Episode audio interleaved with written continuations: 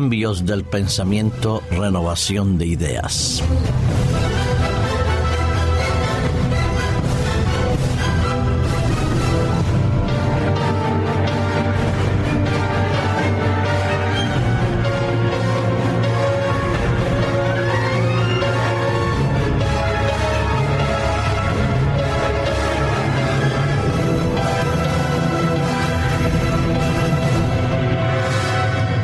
Si los finales del siglo XIX, albores del siglo XX, se caracterizaron por el desarrollo del proceso de la industrialización, crecimiento de la economía y estabilización de ciertas democracias,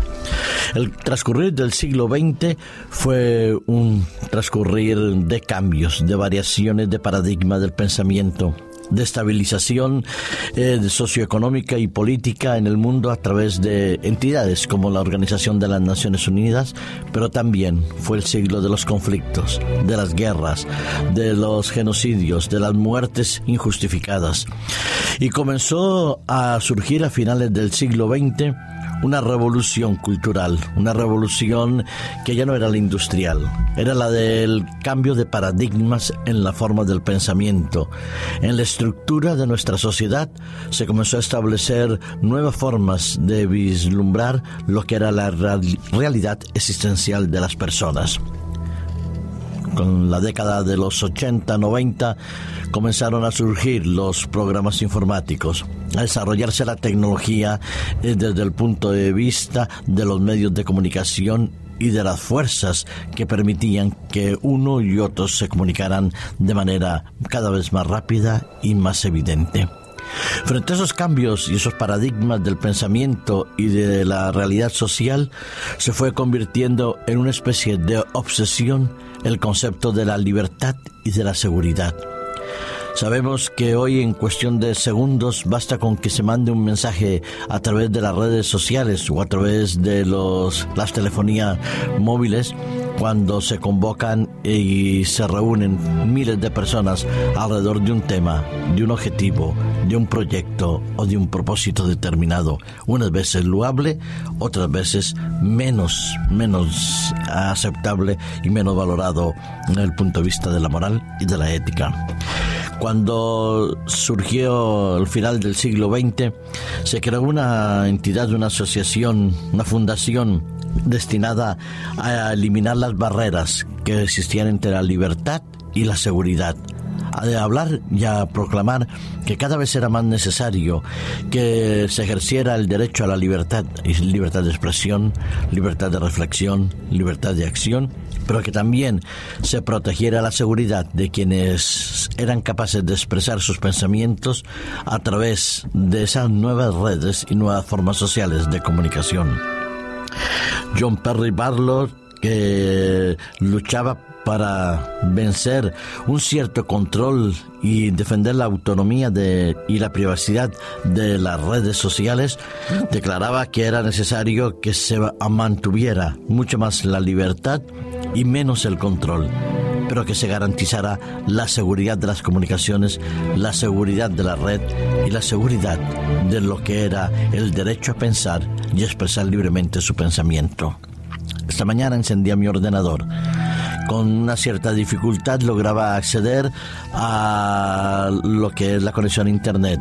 cuando de pronto me apareció un pequeño cartelito que me decía, ojo, un intruso está queriendo acceder a su equipo. Y eso que tengo un buen antivirus instalado, un buen control de firewall, y resulta que todavía a pesar de eso había el deseo de algún intruso de acceder a lo que era la comunicación que yo podía tener con la red o acceder a mis archivos, a los archivos del trabajo. Sí, a veces es difícil que la privacidad se pueda mantener Hemos visto cómo fotografías tomadas por móviles particulares han sido expuestas en la red y después tenidas que ser retiradas por las denuncias que se han hecho en su momento oportuno. Hemos visto muchas veces cómo eh, a través de los medios de comunicación se hacía eco de la comunicación y la información de ciertos documentos privados de los cuales se habían obtenido a través de ciertas prácticas fraudulentas. Sí, es necesario que exista un cambio de pensamiento, un cambio del paradigma de nuestra forma de actuar e interactuar los unos y los otros. Que hay que defender la libertad de pensamiento y la libertad de expresión, eso es indudable. Todos derechos, todos, todos tenemos derechos. Derechos a pensar y expresar lo que pensamos, a creer y a compartir lo que creemos pero nuestra libertad, nuestros derechos también llegan donde llega la libertad y los derechos del otro el límite de nuestra libertad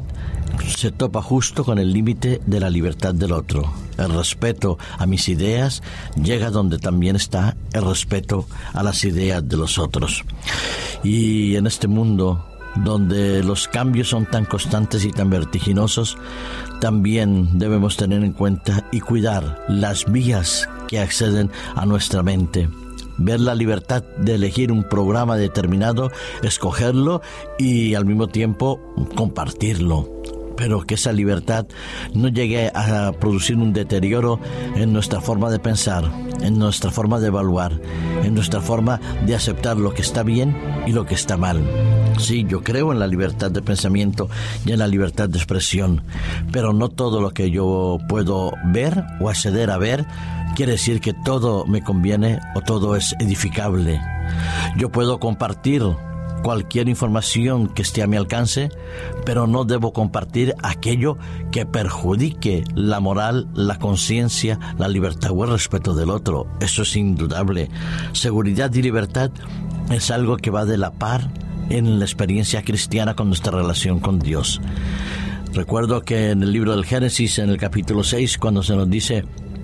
que los pensamientos del hombre eran de continuo hacia el mal, lo que indicaba y lo que implicaba que cada vez había más el desarrollo de la forma de pensar hacia el libertinaje, hacia la promiscuidad, hacia la violencia. Sí, la libertad implicaba el respeto a la vida, el respeto a la autoridad divina y el respeto a las autoridades establecidas. Me encanta que en una sociedad como la nuestra, donde el hecho de pensar libremente es un derecho adquirido e innato, podamos nosotros recordar las palabras del apóstol Pablo en cuanto a nuestra capacidad de elección, nuestra forma de pensar y nuestra forma de actuar. Lo dice en Filipenses capítulo 4, versículo 8. Por lo demás, hermanos, todo lo que es verdadero, todo lo que es respetable, todo lo que es justo, todo lo puro, todo lo amable, todo lo que es de buena reputación, si hay virtud alguna, si hay algo digno de alabanza, en esto pensad porque nuestros pensamientos dirigen nuestras acciones. Y si nuestros pensamientos son puros, nobles, como dice el apóstol Pablo, están comunicados con lo que es nuestra relación y nuestra dimensión espiritual, nuestro contacto con Dios, nuestras acciones indudablemente estarán íntimamente relacionadas con ello y serán buenas, loables y dignas de alabanza.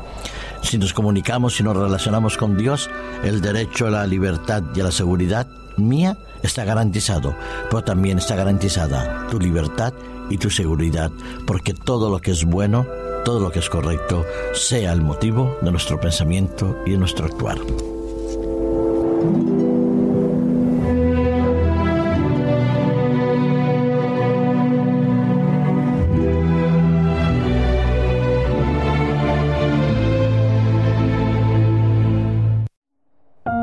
Producido por hopmedia.es